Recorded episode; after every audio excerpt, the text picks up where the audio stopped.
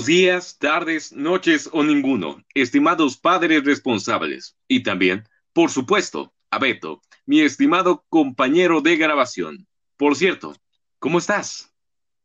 Buenas tardes, muy bien Mauricio, muchas gracias por preguntar. Muy bien.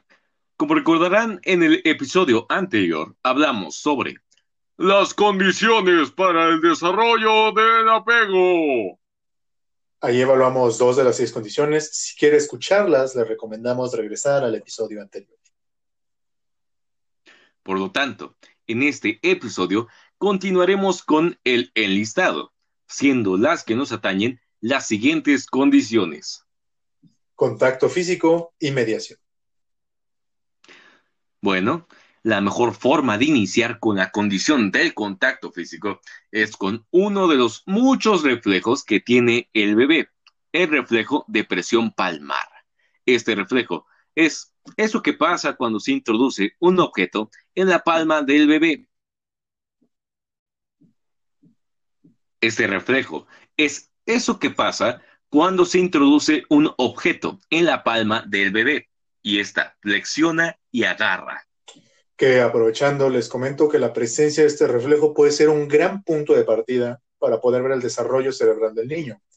Porque este desaparece, bueno, el, reflejo, no el niño, después de los primeros seis meses, aunque depende de dónde lo leas, porque algunos te dirán que desaparece los cuatro o cinco meses, pues su presencia en años posteriores puede ser indicativo de problemas en, en el desarrollo del niño.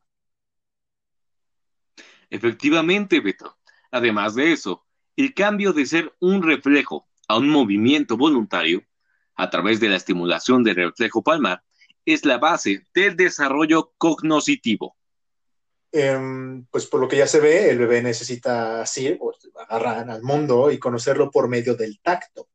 Pero no solamente necesita tocar al mundo, sino que el niño también necesita ser tocado o acariciado. El contacto físico proporciona al bebé experiencias profundamente afectivas gracias a la percepción protopática.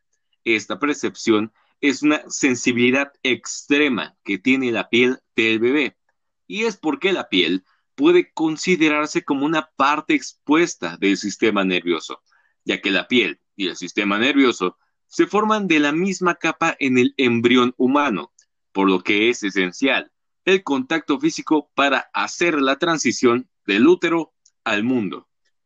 Eh, la idea de tocarlo, de dar caricias al bebé, se justifica con algo que plantea Bernard Acouturier.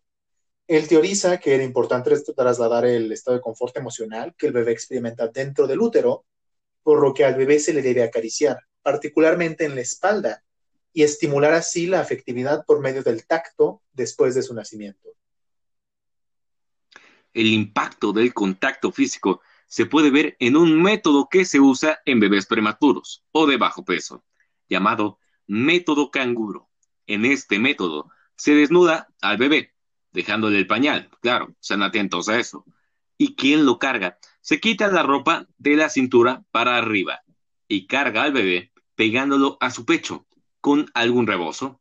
Lo importante es que haya contacto piel a piel el método canguro ayuda a que aumente el peso del bebé, regula su temperatura y permita un, mejor desarrollo, como que, por ejemplo, si el niño estuviera en una incubadora.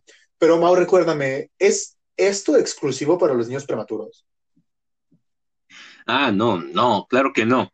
Este método sirve para todos los niños por igual. Solo resaltamos a los prematuros por los enormes beneficios que les trae. Bueno, gracias por, por aclararnos, Mauricio. Eh, ahora, si me permites, me gustaría hablar sobre otro concepto relacionado, pero igual de importante. Naturalmente, Beto. Bueno, lo que quiero poner sobre esta mesa hipotética digital es el de la sincronía que se establece entre el cuidador, el bebé y sus exigencias. Ah, claro. Hay bebés que son muy exigentes.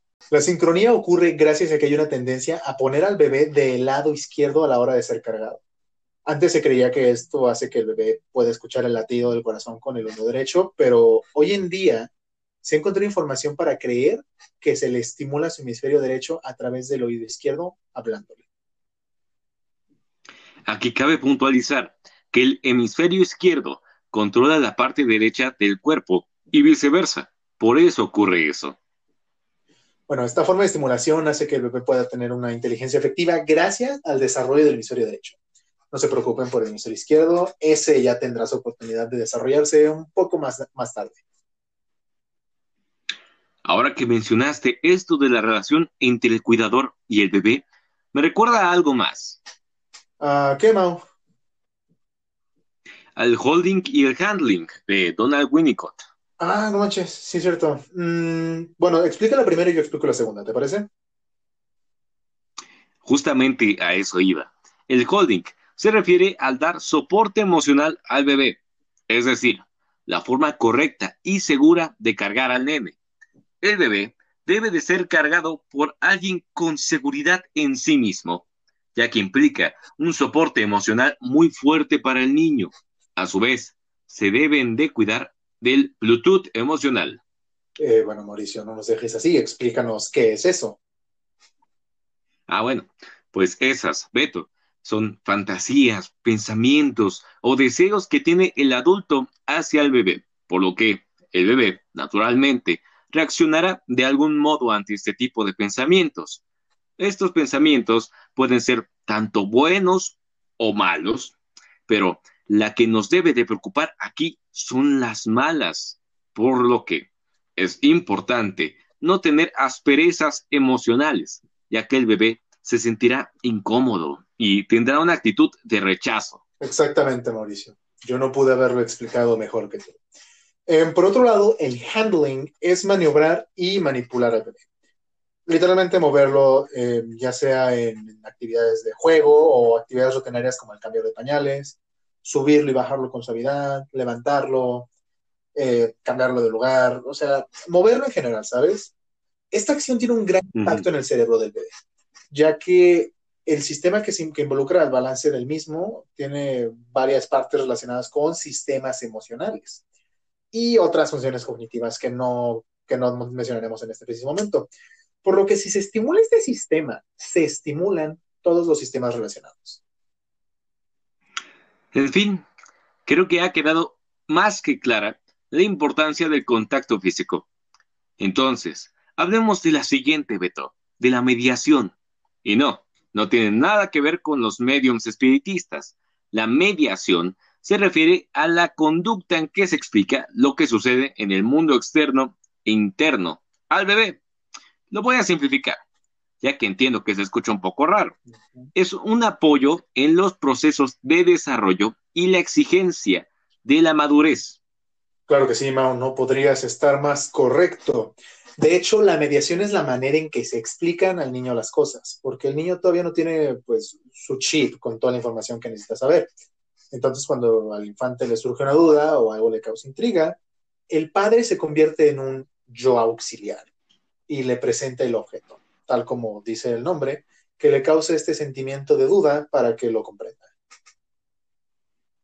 Efectivamente, Beto. Y creo que eso es todo por hoy, ya que hemos terminado las condiciones que, que teníamos planeadas explicar y no queremos pasarnos de tiempo. De acuerdo, Mauricio. Eso ha sido todo por hoy. Muchas gracias por escucharnos. Recuerden que cualquier duda pueden escribirnos a la cuenta oficial de Twitter, arroba duoinfantil. Al igual que pueden encontrar más información en la página de Instagram, arroba yourparentswished, y en Facebook como Cuidando al Tejido de la Vida, manejadas ambas páginas por grandes colaboradoras y amigas nuestras. Sin más, nos vemos hasta el siguiente capítulo. Hasta luego.